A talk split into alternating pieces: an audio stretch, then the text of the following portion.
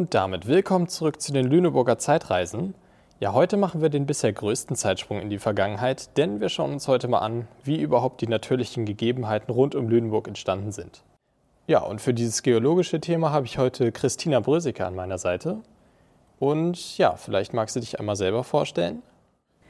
Ja, hallo auch von meiner Seite. Ich bin die Kuratorin für die naturkundliche Abteilung hier am Haus und ich betreue die ja, ersten beiden Abteilungen hier, den geologischen Bereich, wo wir ähm, uns gerade befinden, und auch den ähm, naturräumlichen Bereich, der oben zusammen mit der vor- und frühgeschichtlichen Abteilung sozusagen zusammen äh, ausgestellt wird. Ja, alles klar. Jetzt befinden wir uns ja gerade in der ersten Abteilung des Museums, Schichten und Schieben, wo es hauptsächlich um geologische Themen geht. Und da würde ich als erstes erstmal allgemein fragen, wie denn überhaupt die Landschaft um Lüneburg ausschaut. Ja, die ist tatsächlich ganz spannend, auch wenn man das gar nicht denkt hier oben im Norden. Wir sind ja im Tiefland, aber wir haben schon auch viele ähm, Regionen hier. Also wir haben die ähm, Heide natürlich, die großräumige. Wir haben aber auch die Elbe in den Niederungen und das sind so zwei ganz große Naturräume, die wir hier haben. Äh, spielt sich natürlich alles flacher ab. Aber wenn man denkt, hier ist sonst nichts an ähm, Hügeln zu sehen, dann stimmt das auch nicht. Es ist ja schon auch eine sehr wellige Landschaft hier mit ähm, einigen Erhebungen und die sind alle in den letzten 300.000 Jahren etwa entstanden. Dort ähm, fing nämlich die vorletzte Eiszeit an, die Saale Eiszeit, die etwa bis 128.000 Jahre vor heute ging. Und in der Zeit schoben sich ja riesige Gletschermassen hier über unsere Landschaft äh, von Norden und brachten auch einiges an äh, Gesteinen, ähm, Sedimenten, Sanden, Geröllen und so weiter mit und haben die hier bei uns in der Region wieder abgelagert in Form von Grundmoräne, also eine etwa ja, 100 oder sogar über 100 Meter mächtige Sandschicht, und am Eisrand, wo der Gletscher abgeschmolzen ist, ähm, auch in Form von Bergen und ähm, oder Bergen übertrieben, also Hügeln, wie zum Beispiel den Wilseder Berg, der ja auch ganz bekannt ist. Das ist so eine Endmoräne. Also das Eis hat hier ganz äh, großen Einfluss auf unsere Landschaft. Danach kam zwar noch eine zweite Kaltzeit mit Gletschermassen, die haben aber unsere Region hier, also Lüneburg, nicht mehr erreicht, so dass unsere Landschaft, man spricht auch von einer Altmoränenlandschaft, weil in der Zeit dazwischen ist schon einiges weggewittert. Eine schöne Jungmoränenlandschaft sieht man zum Beispiel in Mecklenburg-Vorpommern. Dort sind die kleinen Hügel noch deutlich ausgeprägt, das noch deutlich welliger. Also das ist die Jungmoränenlandschaft und hier ist schon alles etwas nivellierter, glattgezogener durch andere Faktoren, die danach kamen, wie Wind und Wasser die auch ähm, ja, großen Erosionscharakter haben. Jetzt, wo du von diesen Faktoren sprichst, Eis, Wind und Wasser, die eben die Landschaft verändern, hättest du ein paar Beispiele dafür? Ja, also wir haben hier in der Ausstellung für alle drei Bereiche ähm, Eis, Wind und Wasser Beispiele. Das ist natürlich immer ein bisschen schwierig darzustellen, weil das ja ähm, physikalische Faktoren sind, die auf die Landschaft wirken. Das heißt, man kann eigentlich nur sozusagen das Endergebnis sehen. Und gerade für den Wind haben wir ganz schöne Exponate auch. Und zwar sind das sogenannte Windkanter. Das sind Steine, die vom Wind geschliffen worden sind. Natürlich nicht nur vom Wind, sondern im Wind selbst sind dann kleine Partikel, Sande oder so. Und ähm, wenn der Wind vom Gletscherrand sehr stetig und stark immer runterbläst und auch in eine Richtung, dann äh, nimmt er sozusagen in den bodennahen Schichten die Sandkörner auf und ja, das ist dann wie so ein Sandstrahlgebläse, fegt er sozusagen über die anderen größeren Steine hinweg und schleift die richtig glatt.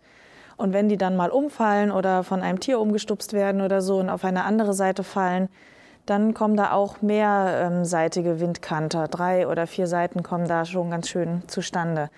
Und das ist sozusagen heute ein sichtbares Beispiel für den Wind. Und was wir eben auch ein schönes Beispiel haben, dieser Wind, der bläst nicht nur den Sand bodennah ab, sondern er nimmt auch die kleineren Sedimentteilchen, also wie Tone oder Löss, und verfrachtet die über relativ weite Entfernungen Richtung äh, Süden von uns aus gesehen. Also wenn man jetzt nach Südniedersachsen guckt, dort hat der Wind dann zum Beispiel diese ähm, Lössteilchen wieder abgelagert und das sind ganz äh, wunderbare Ackerstandorte heute. Also was hier oben ausgeblasen worden ist, wird an anderer Stelle angelagert und ähm, bereichert da sozusagen den Boden. Also ein wichtiger Faktor, den der Wind geschaffen hat, der für unsere Nutzung heutzutage auch noch wichtig ist. Okay, und wie kann man sich das jetzt mit dem Wasser als Faktor für die Landschaftsveränderung vorstellen? Ja, Wasser ist ähm, auch eine ganz spannende Kraft, sozusagen die stärkste Landformungskraft tatsächlich. Wasser kann unglaublich viel über die Zeit ähm, erodieren, also ganz viel Sediment sozusagen aufnehmen, abtragen und an anderer Stelle wieder sedimentieren. Das ist wirklich in ja, großskaligen Gebinden eigentlich nur zu sehen. Wir haben hier ein Exponat, das ist ein Bodenprofil, das ist aus so einer Fließrinne vor diesen Schmelzwasserbächen, die da ähm, vom Gletscher immer abfließen. Und dort sieht man eigentlich ganz schön ein Wechselbild von Feinsanden, die abgelagert worden sind, wenn das ähm, Wasser vielleicht äh, nicht so eine Kraft hatte, nur ein spärliches Rinnsal war. Und dazwischen äh, richtige Linsen, ein Grubenmaterial mit Schottern und Kiesen, die sich dann abgelagert haben, wenn das Wasser vielleicht bei einer Schneeschmelze oder Starkregenereignissen wirklich auch stark genug war, um das grobe Material ähm, mitzureißen. Und das hat sich dann über die Zeit abgelagert. Und hier ist ein wirklich sehr dynamisches Profil entstanden, was die Kraft des Wassers schön darstellt. Und Wasser es spielt für unsere Landschaft natürlich einen ganz großen Faktor. Es äh, ja, prägt die Täler und ähm, Berge heutzutage und wie gesagt, kann eine Menge an Sediment von A nach B verfrachten und ja, an den Flussmündungen sozusagen wieder ablagern. Also das ist eine ganz, ganz wichtige Kraft, die heutzutage unsere Region prägt. Wenn wir zum Beispiel an das Urstromtal der Elbe denken, das ist auch ganz interessant. Die Oberfläche ist ganz leicht nach Norden gekippt. Und dort kamen ja von Norden auch die Gletschermassen und waren eine Zeit lang stationär, wenn es keinen Eisnachfluss gab. Und in der Zeit sind äh, die Schmelzwässer von dem Gletscher eben abgeflossen, runter von dem Gletscher, aber konnten dann nicht weiter wegfließen, weil dann eben die gekippte Erdoberfläche dann gegenstand, so dass sich das Wasser als Rinne vor dem Gletscherrand sozusagen gesammelt hat und dann seitlich abgeflossen ist Richtung Nordsee. Und dort hat sich ein riesiges Bett ausgebildet und dieses Urstromtal. Und da fließt heute teilweise die Elbe sogar noch drinne. Das heißt, das ähm, ist auch ein sehr ja, landschaftsprägender Charakter, den das Wasser noch heute sozusagen auch mit sich bringt, der schon sehr, sehr alt ist. Okay, jetzt wo du von den Gletschern sprichst, würde ich noch mal ganz gerne auf den Faktor Eis zurückkommen, denn die Gletscher haben ja die Landschaft hier mehr oder weniger platt gedrückt, aber trotzdem gibt es in Lüneburg diesen Kalkberg und da frage ich mich dann schon irgendwie, wie der dann trotzdem entstanden ist. Ja, der Kalkberg hier in Lüneburg, das ist so eine ähm, ja, kleine Erhebung, etwa 56 Meter noch hoch heute, aber sticht schon heraus durch seine Form auch äh, hier im, bei uns in der Region. Ähm, die hat tatsächlich was mit dem tiefliegenden geologischen Untergrund zu tun. Und zwar haben wir ja hier unter unseren Füßen einen Salzstock ähm, aus dem Zechsteinmeer, aus dem ehemaligen. Das war ein Meer, das ist im Perm vor etwa 250 Millionen Jahren entstanden. Und zwar lag das noch deutlich weiter südlich äh, in Äquatornähe. Und genau, da sah unsere Welt ja noch komplett anders aus. Also kann man sich nicht so vorstellen wie heute, dass da Afrika liegt, sondern das war wirklich ein großer Urkontinent Pangea und der hat ein kleines Binnenmeer sozusagen gehabt. Das ist also ein Meer, das ähm, ja, interkontinental lag, aber mit einem Zufluss sozusagen zu dem Hauptmeer.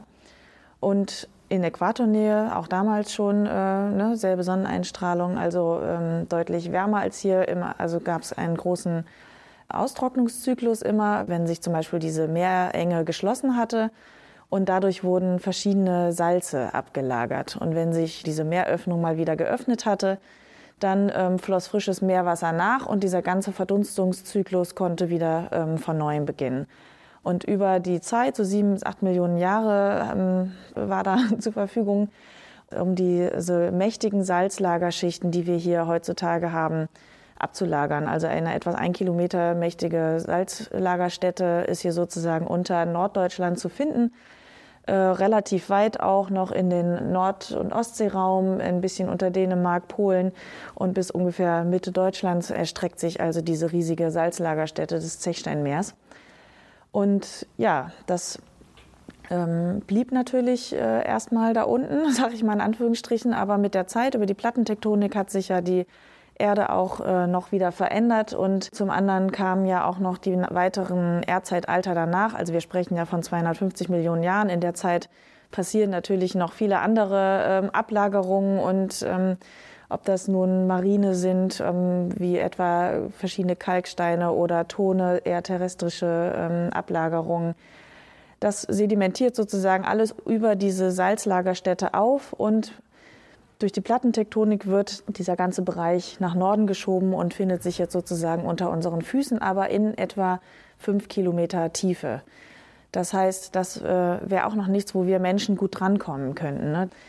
Ja, ist ja erstmal unerreichbar oder nur unter enormem Aufwand. Aber jetzt ähm, passiert etwas ganz Spannendes. Und zwar ist Salz hat eine relativ geringe Dichte. Das heißt, es hat die Bestrebung, sozusagen nach oben zu wandern, äh, über die, durch die anderen Schichten durch und durch diesen enormen Druck, der durch die anderen ähm, Gesteinsschichten, die darauf drücken, verändert sich sozusagen die ähm, ja, Fließbarkeit des Salzes. Es wird also plastisch verformbar und kann sich nach oben bewegen, tatsächlich entlang von ja, Klüften und Spalten und im Gestein. Und so entsteht ein Salzstock durch dieses aufstrebende Salz äh, Richtung Erdoberfläche. Und das passiert auch nicht nur hier bei uns, sondern eben in diesem ganzen Bereich dieser Salzlagerstätte des Zechsteinmeers. Aber in Lüneburg haben wir das Glück, dass er sehr weit bis nach äh, oben reicht, bis relativ nah unter die ähm, Erdoberfläche zu unseren Füßen, so bis in ja, 40 bis 70 Meter Tiefe. Und das ist dann schon ein Bereich, an dem wir auch teilhaben können sodass mit der Zeit diese Salzlagerstätte sozusagen entdeckt worden ist, dieser Salzspiegel, muss man sagen, hier in Lüneburg. Denn was passiert mit dem Salz, das nach, auf dem Weg nach oben ist? Irgendwann kommt es mit Grundwasser in äh, Berührung und geht in Lösung. Und diese Salzsohle entsteht, die die Lüneburger dann auch über ja, tausend Jahre herum äh, gefördert haben und ja, ihren Wohlstand aufgebaut haben. Okay, also wir wissen jetzt quasi, wie dieses Salz entstanden ist und wie es hierher gekommen ist und auch wie es sich durch die anderen Erdschichten auch hochgedrückt hat. Aber was hat das jetzt mit dem Kalkberg zu tun? Weil der besteht ja eben nicht aus Salz. Nee, das stimmt. Genau, der Kalkberg äh, hat aber auch äh, ganz ursächlich mit dem Salzstock zu tun. Und zwar wurde in diesem Abscheidungszyklus der verschiedenen Salze in dem Zechsteinmeer vor 250 Millionen Jahren nicht nur reines Steinsalz abgelagert, sondern eben auch andere Salze. Da wurden auch ähm, Anhydrit oder Kalisalze und so weiter. Da wurden noch mehr ähm, Dinge sozusagen abgelagert. Und dieses Anhydrit, das ist sozusagen entscheidend für unseren heutigen Kalkberg. Und zwar ist das ähm, auch eine kleine Schicht sozusagen, Anführungsstrichen klein, ist schon eine mächtige. Die wurde auch von dem Salz mit nach oben geschleppt, so eine, eine Rippe nennen wir es mal. Und während sich das Salz aber hier oben im Grundwasser löst und eben in, in diese Sohle verwandelt, macht das das Anhydrid nicht. Das geht nicht in Lösung, sondern das saugt sich mit dem Wasser voll und wandelt sich in Gips um. Also Anhydrid plus Wasser ist gleich Gips. Und dieses Gips stößt nun also durch die Erdoberfläche hindurch und äh, ja, ein kleiner Hügel hier, ein kleiner Berg entsteht und das ist unser Kalkberg. Das ist also fälschlicherweise im Namen nicht Kalk, was ja ein Calciumcarbonat wäre, sondern ein, äh, ein Gips, was ein Calciumsulfat ist. Das ist sozusagen der Rohstoff, den die Lüneburger dann hier auch vor sich zu nutzen wussten, neben dem Salz, womit die Stadt ja sozusagen ihren Reichtum erlangt hat konnte der Kalkberg auch abgebaut werden und zum Beispiel als Mörtel oder so verwendet werden. Okay, und warum heißt er jetzt Kalkberg? Das ist erstmal eine allgemeine Zuschreibung. Alle diese äh, ja, Gesteine, die man sozusagen verwenden als Mörtelmasse unter anderem verwenden konnte, wurden erstmal als Kalke bezeichnet. Das wusste man dann chemisch noch nicht, ähm, um was es sich jetzt genau handelt, aber die Nutzung spielt für den Namensgeber die Rolle. Okay, und ähm, wenn ich mir das jetzt so anschaue, hier auch im Modell, dann sehe ich, dass es ja wirklich eine enorme Salzschicht ist und ich könnte mir auch vorstellen, dass sie sich immer noch nach oben drückt.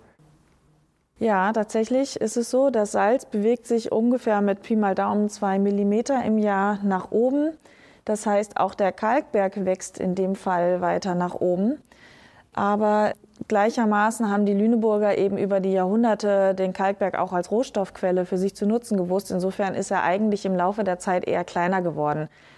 Man schätzt, dass er um die 80 Meter früher hoch war, heute wie gesagt nur noch so um die 56 Meter. Da machen die zwei Millimeter im Jahr jetzt auch erstmal nicht viel aus. Aber es hat tatsächlich ganz viel für Lüneburgs Untergrund zu tun, denn wir haben ja auch die Senkungen hier in der Stadt, im Stadtgebiet, wo immer mal wieder Erdfälle entstehen oder ähm, ganze Straßenzüge auch ähm, ja, zu Schaden kommen, abgerissen werden müssen. Im Laufe der Zeit auch schon viel passiert ist. Das hat unter anderem eben damit zu tun, dass dieser Salzstock sich bewegt, dass er nach oben wächst, dass das Anhydrit auch bei der Umwandlung in Gips äh, ist mit einer Volumenzunahme verbunden. Es wird einfach mehr, das muss sich im Erdreich sozusagen ausdehnen. Und natürlich die Lüneburger durch ihre Sohleentnahme ähm, über die lange Zeit natürlich auch den Untergrund instabil äh, gemacht haben. Und das, dieses ganze Potpourri führt sozusagen dazu, dass wir einen sehr bewegten Untergrund hier in Lüneburg haben, wo auch schon so manches Haus dran glauben musste, vor allen Dingen in der Altstadt. Ja, was ich jetzt auch noch spannend finde, sind diese anderen Erdschichten, die sich eben auch mit nach oben gedrückt haben. Vielleicht kannst du dazu noch was erzählen?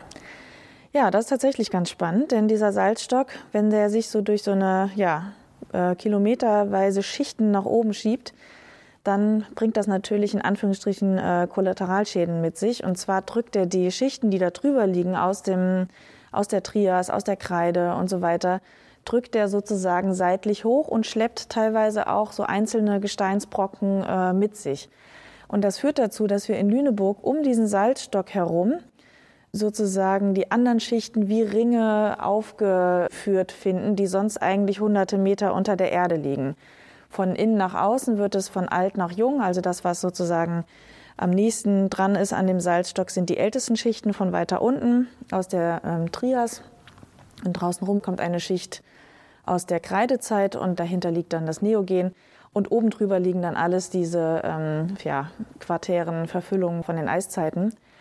Aber das führt eben dazu, dass wir zum Beispiel gerade in den Kreideschichten auch ganz wunderbare Fossilien hier vor Ort finden, die wir sonst hier in Nordwestdeutschland äh, nicht anstehen haben, oberflächennah. Und das war auch lange Zeit ein begehrter Sammlerort äh, hier für Geologen, diese Fossilien zu sammeln. Aber ähm, das war zu Zeiten, als ähm, hier auch ein Kalkabbau, in dem Fall wirklicher Kalkabbau, stattgefunden hat. Ähm, und seitdem das nicht mehr stattfindet, ist die Grube verfüllt und ist ein schönes Naherholungsgebiet, der Kreidebergsee. Äh, und man darf dort auch heutzutage nicht mehr sammeln. Das steht jetzt alles unter äh, Schutz. Aber genau, da finden wir auch echt einige schöne Exponate hier in unserem Museum. Gibt es jetzt auch so eine Art Dinosaurierfossil, was man gefunden hat? Ja, leider nicht so viele, aber es gibt einen Zahn tatsächlich von einem Mosasaurier, der hier auch ausgestellt wird. Aber wenn man die großen Dinos sucht, äh, die spektakulären, dann ist man hier leider nicht ähm, äh, bei uns nicht richtig. Aber wir haben hier vor allen Dingen eben Meerestiere, also viele Ammoniten, viele ähm, Brachiopoden und Muscheln und Belemniten, auch ganz tolle. Also insofern muss man nicht immer den großen Dinosaurierfund sozusagen, äh, den spektakulären suchen. Aber ja, ein Zahn haben wir. Ja, okay, also kannst du jetzt noch mal generell zusammenfassen, was dieser ganze Salzstock und der Kalkberg überhaupt heute auch noch für eine Bedeutung hat? Ja, das äh, ist ja immer nicht so sichtbar, ne? weil es tief unter unseren Füßen liegt und wir deswegen da wenig Bezug zu haben. Aber tatsächlich liefern ja die geologischen Voraussetzungen eben die ganzen Rohstoffe, die wir Menschen für uns nutzen. Wir hatten das Salz schon angesprochen, das wirklich für den äh, jahrhundertelangen Reichtum der Stadt ganz unerlässlich war und natürlich auch ein wesentlicher Faktor ist, warum sich die Menschen hier überhaupt angesiedelt haben. Der Kalkberg spielt eine Rolle, weil er neben dem Salz, äh, das verkauft worden ist, eben den Rohstoff zum Häuserbau geboten hat und auch äh, einige Zeit als ja, Sitz einer Burg diente, die man natürlich immer gerne auch auf erhöhten Standorten äh, sozusagen erbaute, wovon es hier im Norden nicht so viele gibt. Und ähm, die Kalkschichten, die wir hier um Lüneburg finden, ja, für, den, für Düngemittel und Kalkweise auch benutzt worden. Wir haben die Tone, die die ähm, Gletscher hier abgelagert haben und auch ähm, die Tone aus der Trias, die für den Ziegelbau ganz wichtig waren. Wir haben viele Ziegeleien historisch hier in der Region. Also da bietet der Untergrund einfach ganz viel von dem, ähm, was wir Menschen sozusagen nutzen, womit wir unser Leben und unseren Lebensunterhalt auch aufbauen. Noch dazu kommen dann eben die geomorphologischen, also die landschaftsprägenden Faktoren, dass wir die Ilmenau auch direkt hier vor Ort haben, die als Transportweg ganz wichtig war Richtung Elbe und damit auch ähm, in den ganzen Ostseeraum. Also das, das sind schon ganz wichtige Faktoren, die uns sozusagen der Untergrund und ja auch die Wind, Wasser und Eis sozusagen bieten, dass wir heute so leben, wie wir leben. Ja, alles klar. Dann würde ich sagen, mit den Worten beenden wir jetzt hier erstmal die Folge. Und ja, ich bedanke mich recht herzlich, dass du dabei warst. Ja, und sehr gerne. Ich bedanke mich natürlich auch bei den Zuhörern. Äh, ja, bis zur nächsten Folge. Ciao. Tschüss.